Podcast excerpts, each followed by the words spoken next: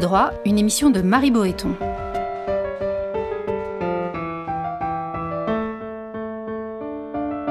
Entre le fort et le faible, c'est la liberté qui opprime et la loi qui affranchit.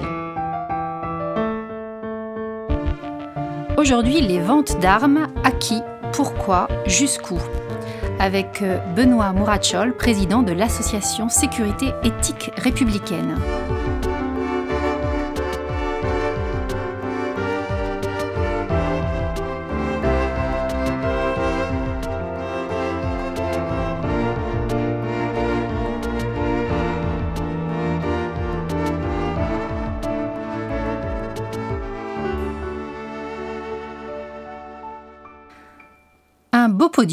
Ainsi pourrait-on résumer la place qu'occupe la France dans le commerce mondial des armes, elle qui caracole au troisième rang, juste derrière les États-Unis et la Russie qui s'en offusque pas grand monde, et pour cause, le marché est juteux, les emplois générés considérables et les profits colossaux, 9 milliards d'euros en 2018.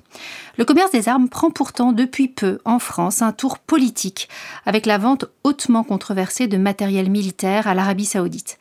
En Europe, nos voisins ont suspendu pour nombre d'entre eux leur commerce avec Riyad, pas nous.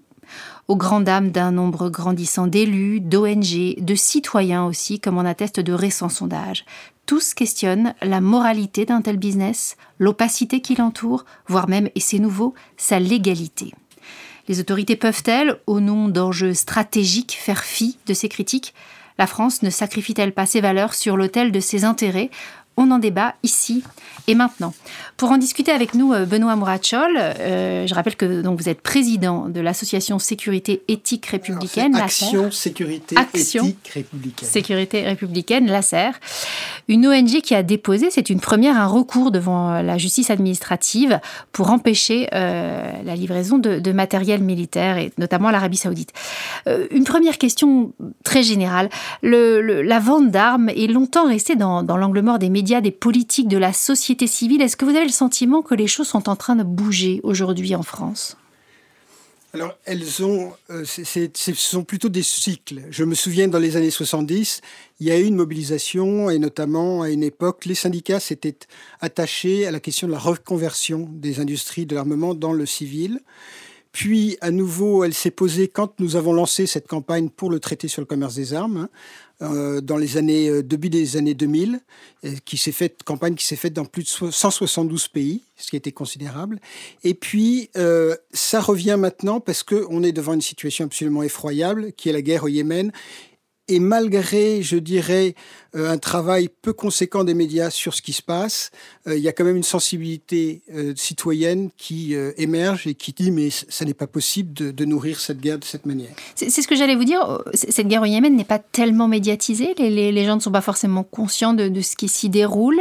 Est-ce que c'est l'image de l'Arabie saoudite plus globalement, de ce qui s'est passé avec ce journaliste à l'automne aussi étranglé, démembré en Turquie? Est-ce que vous pensez que ça a pu jouer un événement comme ça ces derniers mois oui, euh, je pense que le fait, alors euh, de façon d'ailleurs paradoxale, là, il y a, des, millions de personnes qui sont dans une grave situation humanitaire, il y a des dizaines de milliers de morts, euh, presque des centaines de milliers de morts maintenant, et tout d'un coup, il y a un focus qui est fait sur la mort d'un assassinat absolument effroyable aussi, hein, mais d'un seul journaliste qui prend des proportions impressionnantes. Bon, il y a toujours quelque chose, il y a toujours une image l'opinion publique a toujours besoin d'une image pour se mobiliser. Et, cette image a été l'assassinat euh, de Khashoggi. Euh, par contre, le fait que les médias n'en parlent pas trop, d'abord, il y a, un motus absolu euh, des médias. alors, d'une part euh, nationaux, hein, euh, la, France Télévisions, France Culture, France Inter, des, des, des, médias dont on attendrait justement qu'ils couvrent ce genre d'événements. Et puis il y a des, des, journaux qui appartiennent à des milliardaires, qui sont proches du régime euh, français, proches d'Emmanuel Macron, et, et, dont un qui est quand même un des vendeurs de Rafale en France, qui est Dassault et donc Le Figaro. Donc il y a quelque chose comme ça qui ne facilite pas la diffusion de euh, ce qui se passe véritablement, euh, pas seulement d'ailleurs en Arabie Saoudite, enfin, c'est pas seulement l'Arabie Saoudite, hein, nous avons saisi le tribunal administratif pour tous les pays membres de la coalition, dont les Émirats arabes unis, bien sûr, et euh, l'Égypte. Est-ce que vous êtes étonné qu'au fond, le commerce d'armes ne, pose pas davantage de, questions éthiques, et j'allais presque dire de questions philosophiques euh, à l'opinion publique euh, Est-ce que c'est parce qu'au fond, on reste très très marqué par cette fameuse phrase euh, latine, si tu veux la paix, prépare la guerre Est-ce qu'on est convaincu qu'au fond, l'armement peut avoir une fonction défensive, donc dissuasive, donc pacificatrice? Dans nos ressorts intimes, qu'est-ce qui fait qu'il n'y a pas davantage de questionnement éthique autour de la vente d'armes? Bah, je, pense que c'est les médias qui tiennent cela de façon très très forte. D'ailleurs, euh, ils diffusent des fausses informations. Hein. Quand on dit on a vendu pour 9 milliards, ça n'est surtout pas 9 milliards de bénéfices. C'est euh, à l'intérieur de ces 9 milliards, il y a en gros un tiers de matériel qui n'est pas du matériel français, un composant ou pièces détachées, etc. Il y a également ce qu'on appelle des procédés offset, c'est-à-dire qu'on vend euh, des rafales au Qatar et en échange, on ouvre euh, le, par exemple les aéroports français à Qatar Airways, 400 millions de pertes pour Air France. Mais ça, personne n'en parle. Quant euh, au nombre de salariés travaillant dans l'armement aujourd'hui, euh, j'en parlais encore avec euh, un général à la retraite, général Sartre, et qui me disait, bon, on ne sait pas, on parle d'une fourchette entre 120 000 et 160 000, mais on ne sait pas véritablement. Et surtout, on ne veut pas le savoir. mais 120 000, 160 000 personnes en France, c'est absolument pas déterminant. Euh, donc pour vous, ce sont les médias qui jouent un rôle déterminant dans, dans cette impensée quelque part. voilà, c'est ça. Les politiques et les médias. Et, et, et, bien sûr, il y a une question qui est terrifiante, c'est-à-dire euh, et qu'ont soulevé de façon inconsciente euh, le maire, donc le, ministre euh, français, et puis le ministre des Affaires étrangères euh, britannique quand ils sont allés voir Angela Merkel pour dire continuez d'alimenter le massacre, hein, continuez de vendre vos armes parce qu'on va détruire l'industrie de l'armement européenne. Donc qu'est-ce que ça veut dire pour nos sociétés de se dire que nous continuons à nourrir une industrie sur euh, le massacre de, euh, de centaines de, milliers de, personnes, même s'ils se trouvent euh, à des milliers de kilomètres de France. C'était la, question suivante, en effet. Est-ce que vous pensez qu'il n'y a pas des enjeux économiques, stratégiques, absolument considérables pour les Français Et qui feraient qu'on ne questionnerait pas davantage ce commerce? Alors, oui, il y, a des, il y a toujours des éléments stratégiques. Troisième, troisième mondial, c'est rare qu'on soit troisième au niveau mondial. Alors, euh, je me souviens que justement dans les années 70, euh, j'avais envoyé une lettre à mon, mon parrain, qui était à l'époque euh, chef d'état-major de la marine, en lui disant c'était des enveloppes préimprimées et c'était France troisième vendeur d'armes du monde. Donc, il y a, on a tout, les France a toujours joué entre la sixième et la troisième place. voilà. Hein. Donc, ça, c'est pas quelque chose de nouveau. Par contre, ce qui Enfin, il me semble aujourd'hui qu'il y a quand même une petite ouverture citoyenne sur ces questions-là, euh, à preuve quand même qu'il y a aujourd'hui quatre députés qui ont demandé une commission d'enquête sur les exportations d'armes. Hein, euh, Sébastien Nadeau a été le premier et euh, l'a fait avec énormément de courage. Il y avait eu à l'époque 100 signatures de députés qui avait demandé, qui l'avait appuyé dans cette demande d'enquête parlementaire. Donc il y a, y a quelque chose comme ça euh, qui est un frémissement. Et, il y a quatre mois, j'ai entendu aussi un, un, débat où il y avait quatre gilets jaunes. Et quatre gilets jaunes ont parlé naturellement de euh, la question de la responsabilité dans la vente des armes de la France donc, quand elle vend des armes. Donc euh, voilà, c'est, je dirais qu'il y, y, a quelque chose un peu paradoxal. Euh, je j'ai le sentiment que ça va, que ça va monter. Euh, les, sondages vous donnent plutôt raison. Hein. Il y a un dernier sondage euh, YouGov là, qui a été euh, mené il y a, six mois et qui montre qu'en gros 75% des Français questionnent le fait qu'on puisse vendre à l'Arabie saoudite. c'est un chiffre qui est très important. Est-ce que ça, ça vous donne espoir?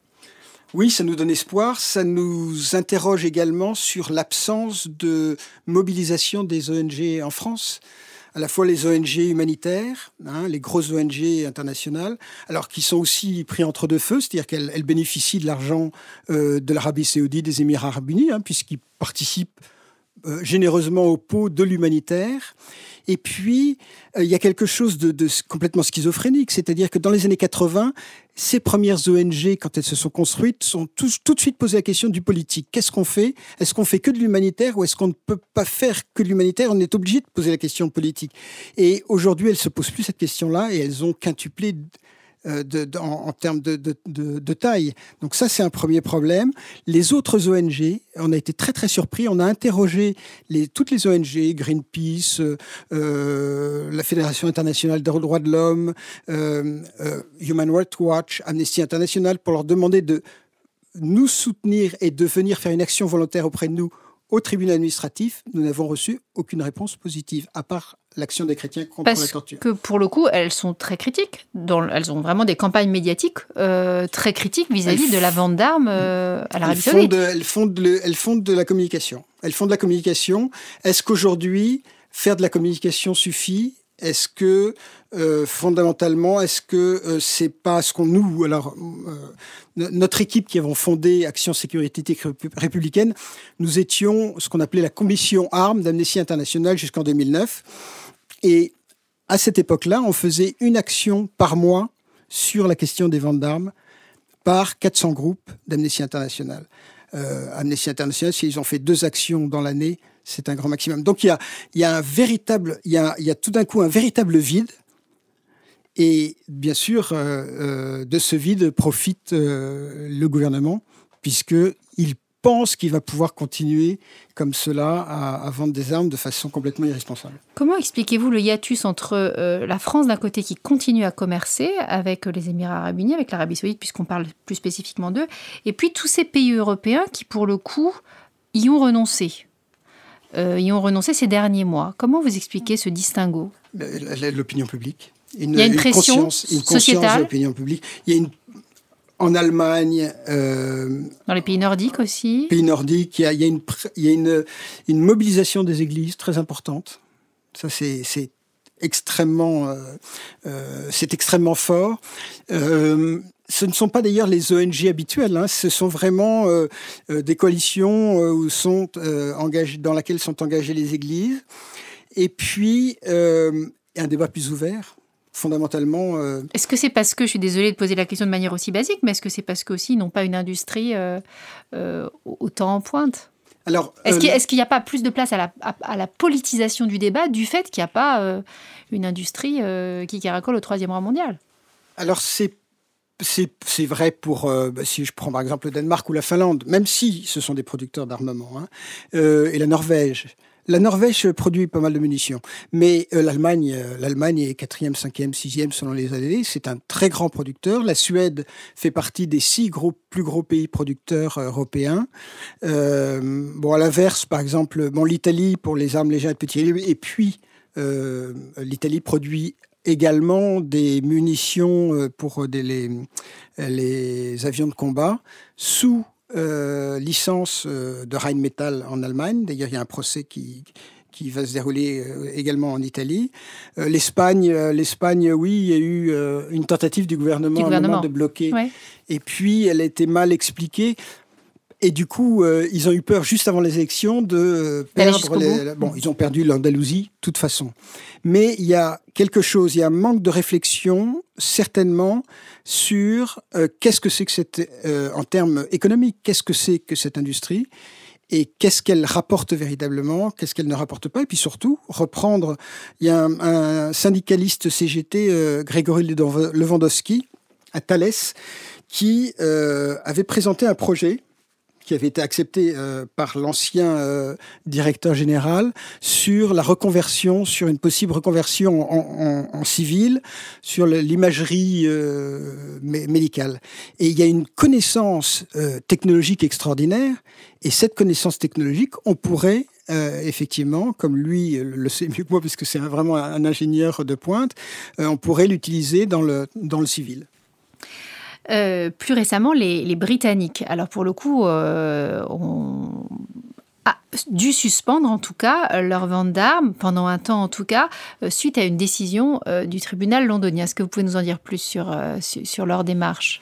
Alors, c'est CAT, Campagne Against Arms Trade. Alors, c'est intéressant parce que, d'ailleurs, j'en parle dans mon livre, c'est au début, ils étaient dans ces trois ONG qui avaient lancé l'idée du traité. Et puis, finalement, ils sont sortis parce que eux sont contre tous les transferts d'armes, ce qui est tout à fait défendable. Hein. Mais euh, euh, nous, on a travaillé plus sur la régulation, pas sur le, pas sur l'interdiction de la production. Et eux ont construit, non pas la connaissance du traité, et ils ont construit leur euh, argumentaire sur la position commune euh, de l'Union européenne sur les exportations d'armes. Ils ont perdu euh, une première fois, ils ont fait appel, l'appel été reçu, et ils ont gagné un appel. Ils viennent de gagner, hein, voilà, il y a ils quelques jours. appel, voilà. Et sont euh, avec eux, il y a Oxfam Grande-Bretagne et Amnesty Grande-Bretagne également. Mais aucun de, de, de, ces ONG qui ont travaillé, qui ont dépensé des dizaines de milliers, des centaines de milliers d'euros pour que ce traité vive, n'utilise le, le, Cette arme-là. Euh, alors, euh, eux, en Grande-Bretagne, ils ont eu un, un, un, un, succès important sur un appel, mais l'appel est suspensif pour les, euh, alors c'est un peu compliqué, mais il est suspensif sur les exportations d'armes qui ont été euh, qui ont été faites jusqu'à, euh, je crois, la date de, de, de l'appel. Tout ce qui a été fait auparavant va être livré. Et bien entendu, le, enfin, le, le, gouvernement a décidé de suspendre. Hein voilà. Alors, je pense décidé, non, alors, il, ils peuvent pas tout suspendre. Ils ne, ils vont, ne vont suspendre que ce qui est à partir de la date du, de la décision. Vous-même, donc comme je l'ai rappelé en, en, en début d'émission, euh, votre euh, organisation a donc euh, déposé devant la justice administrative une requête. Vous n'avez toujours pas la réponse. Est-ce que vous pouvez nous en dire un petit peu plus sur le fondement juridique de cette requête et peut-être repréciser ce que c'est que le, le, le, le TCA, hein, le, le, traité sur le commerce d'armes. Voilà. Alors, euh, je commence par ça. Le, le, traité sur le commerce des armes, c'est une longue histoire. Ça a commencé en 1983.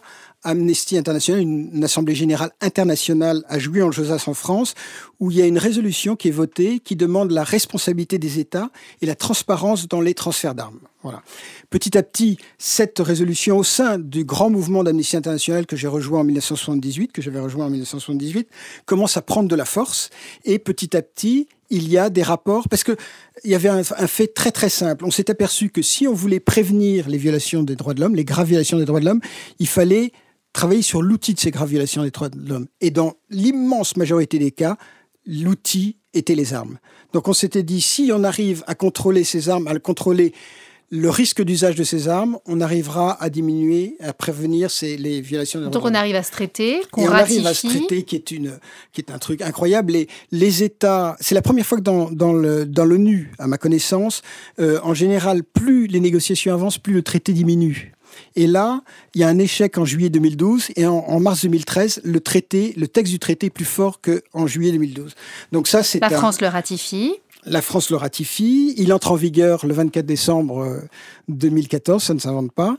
Et, euh, et du coup, la France est engagée puisque il y a deux choses qui l'engagent. Il y a le traité des traités, le traité de Vienne, qui dit que à aucun moment les États ne peuvent se prévaloir d'une loi interne pour refuser la, loi des traités qu'ils ont ratifiée, et également l'article 55 de la Constitution française qui dit que la loi des traités est supérieure à la loi française.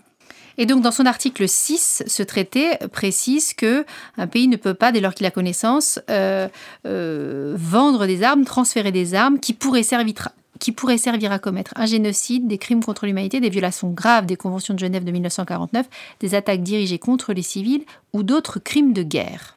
Donc, article 6, absolument fondamental. Alors, il y, a deux, il, y a un autre, il y a un autre paragraphe dans cet article, ça vous avez cité le paragraphe 3, le paragraphe 2 qui dit que les États doivent suspendre leurs exportations d'armes, toutes leurs exportations d'armes, s'ils violent, en, en, vendant ces armes, ils violent leurs obligations internationales.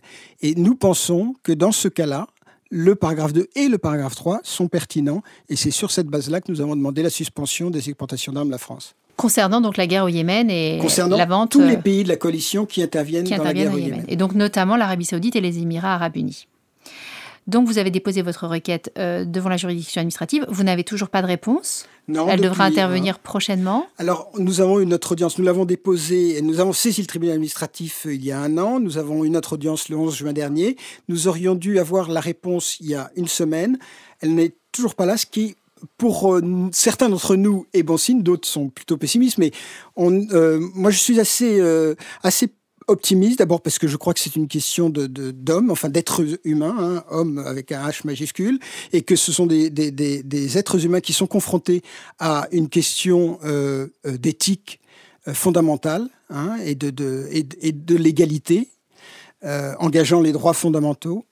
et que si prennent le temps de le faire, c'est qu'ils se disent qu'aujourd'hui, peut-être qu'il est temps que la légalité se soit dite également sur euh, ces questions d'exportation d'armes. Le gouvernement nie, et depuis de longs mois, euh, par la voix du président de la République lui-même, par la voix de, du Quai d'Orsay, par la voix de Madame Parly, la ministre de la Défense, nie euh, que les armes vendues à l'Arabie saoudite soient utilisées de façon offensive dans la guerre au Yémen.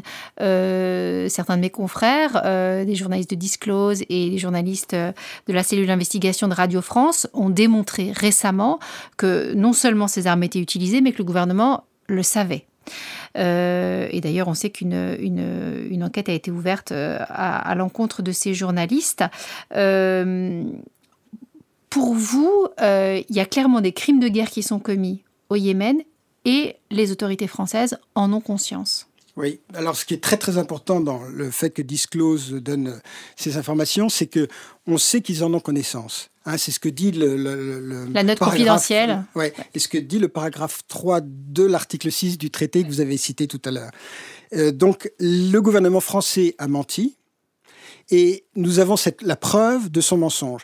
De toute façon, les, la, la direction des renseignements militaires envoie, mais chaque mois, ce type de briefing auprès du gouvernement. Donc depuis le début de la guerre, ils le savent. Et surtout, le fait que la France euh, soit membre de l'Union européenne, elle est également engagée dans ce qu'on appelle le guide d'usage de la position commune des exportations d'armes de l'Union européenne. Et là, il est extrêmement clairement marqué que les États doivent consulter les rapports des Nations Unies, les rapports des ONG, etc., pour avoir connaissance de la situation vers laquelle ils exportent des armements.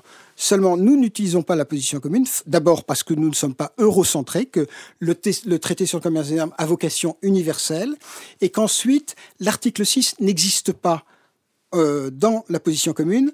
L'article 6 parle de potentialité d'usage. Or, dans l'article 7 du traité ou dans la position commune, on parle de risque d'usage. Et si vous avez remarqué, le gouvernement français, à chaque fois, répond sur le risque d'usage en disant Mais prouvez-nous qu'il y a un risque d'usage. Or, ça n'est pas du tout ça, c'est une potentialité. Je comprends très bien. Euh, on sait, on a évidemment tous suivi le fait que euh, euh, les bateaux saoudiens venant en France, à la fois au port du Havre, puis au port de Marseille, s'affréter en armes, n'ont pas pu l'être parce que précisément certaines opérations ont été montées pour empêcher qu'ils puissent embarquer. Est-ce que vous croyez en une mobilisation grandissante de la société civile, à l'image de ce qui s'est passé dans ces ports, avec des dockers qui font tout pour euh, bloquer euh, l'embarcation oui, euh, en France et même à l'étranger, puisqu'après le, le Barry Yambou, après le Havre, est allé à Gênes, il a été également bloqué à Gênes. Donc il y a une, prise de conscience européenne, hein, et pas seulement de l'Union européenne, mais européenne de, de cette question-là. Euh, ce qui est intéressant aussi, alors il y a une grande, grande méconnaissance sur le, texte du traité sur le commerce des armes, mais euh, quand euh, nous organisons l'action du sur Fos-sur-Mer pour empêcher les armes françaises d'être chargées, on nous, on nous envoie, d'ailleurs Jean Disclose nous disait, ah ben, c'est plus la peine puisque les dockers ont dit qu'ils ne chargeaient plus cette arme-là. Et on leur a expliqué que dans la, la notion juridique de transfert d'armes, ce n'est pas seulement l'exportation, et l'importation, mais c'est également le transbordement, c'est-à-dire du matériel qui est descendu du bateau et rechargé sur notre bateau, et du transit. Or, il s'agissait là d'un transit, et ce bateau arrivait du Canada et avait, euh, des, selon nos informations, des armes canadiennes à son bord. Donc, le gouvernement français aurait dû refuser le transit, même si les armes françaises n'étaient pas chargées. Euh, certains, dont, vous êtes, je, pense, estiment que les ventes d'armes restent trop opaques. Pourtant, on a quand même un rapport parlementaire qui tous les ans est publié sur le sujet. Dans quelle mesure on peut, on peut aller plus loin en termes de transparence? Alors, il y, a une chose qui est très importante et qui existait dans le rapport français euh, de 2006 hein, à peu près, c'est euh, la précision des livraisons. Parce que ce qui est important, ce sont les livraisons. Si vous regardez aujourd'hui le rapport, il y a tellement d'informations, les chiffres sont tellement aberrant que ça ne veut plus rien dire. Les autorisations d'exportation en direction de l'Arabie saoudite, c'est 14 milliards d'euros jamais la France ne vendra 14 milliards d'euros euh, l'année prochaine à l'Arabie saoudite. Donc il y a une façon de noyer, de noyer le poisson en annonçant des chiffres qui n'ont plus qu'une réalité, etc. Ça, c'est déjà un premier problème. C'est pour ça qu'il faut savoir avec précision ce qui est livré. Hein, la France donne des chiffres sur les livraisons, mais on ne sait pas quoi, on ne sait pas ce qui est livré. Donc ça, c'est ça qui est important, parce que c'est ça qui a la potentialité d'être utilisé à des crimes de guerre ou risque d'être utilisé à une grave violation des droits de l'homme. Et le deuxième point, c'est euh, il y a 22 catégories hein, qui sont données euh, dans, le, dans le rapport sur les exportations d'armes, qui correspond à la liste de Wassenaar, qui est, qui, est une liste, euh, l'arrangement de Wassenaar rassemble les, les 40 plus grands exportateurs de, France, de, du monde, pardon, et qui s'engagent à être très rigoureux sur, euh, sur ces questions d'exportation. eh bien, dans cette liste-là, 22 catégories, c'est trop large. C'est-à-dire que quand on dit, par exemple, il y a une catégorie ML6, eh bien, ce sont des véhicules blindés. Alors, ça peut être des tanks, ça peut être des transports de troupes, ça peut être n'importe quoi sur roues. Donc, il faut préciser, parce que c'est en précisant que, à partir de ce moment-là, on pourra déterminer si, oui ou non, ils ont une véritable euh, potentialité dans l'usage contre euh, les engagements internationaux de la France. Euh, je, change un tout petit peu de sujet, en tout cas j'élargis. Euh, qu'en est-il de la production des armes 3D euh, on sait qu'elles sont possibles, elles sont pour le moment illégales, en France en tout cas très clairement. je crois qu'on encourt 7 ans de prison et, 100 000 euros d'amende à, tenter d'en produire par soi-même, mais malheureusement elles sont intraçables et très faciles à produire. Est-ce que vous pensez que c'est la prochaine menace? Non, la, menace, là, aujourd'hui, en termes de, nombre de personnes menacées euh, par les conflits, ce, ne sont pas la, fabrication 3D qui va, être engagée dans les conflits.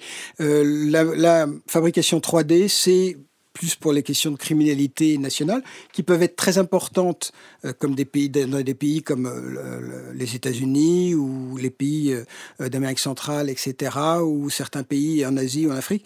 Mais je dirais pas sur le plan du conflit. Ça, ça n'aura pas un impact considérable. Ce qui est étonnant, c'est que la NRA va, donc la National Rifle Association, qui est euh, cette euh, euh, association qui milite pour le droit de porter des armes, enfin pour l'amendement qui, a détourné l'esprit du second amendement aux États-Unis, sont assez opposés à ça parce que eux touchent de l'argent à chaque fois qu'une arme est vendue. Donc pour les industriels. Voilà, paradoxalement, ils y sont opposés. Mais pour vous, ce n'est pas ça la, prochaine grande menace Non, c'est une menace en termes de criminalité au sein de nos sociétés, mais c'est tout. La menace, la menace aujourd'hui, c'est l'irresponsabilité dans les ventes d'armes, ce qui se passe, que, enfin, c'est absolument invraisemblable. Emmanuel Macron qui fait des leçons au monde entier sur la morale, sur l'éthique, sur euh, l'histoire, les mémoires, l'histoire, l'oubli, eh bien, euh, participe à une co-responsabilité sur des crimes de guerre, voire crimes contre l'humanité, dans une guerre au Yémen.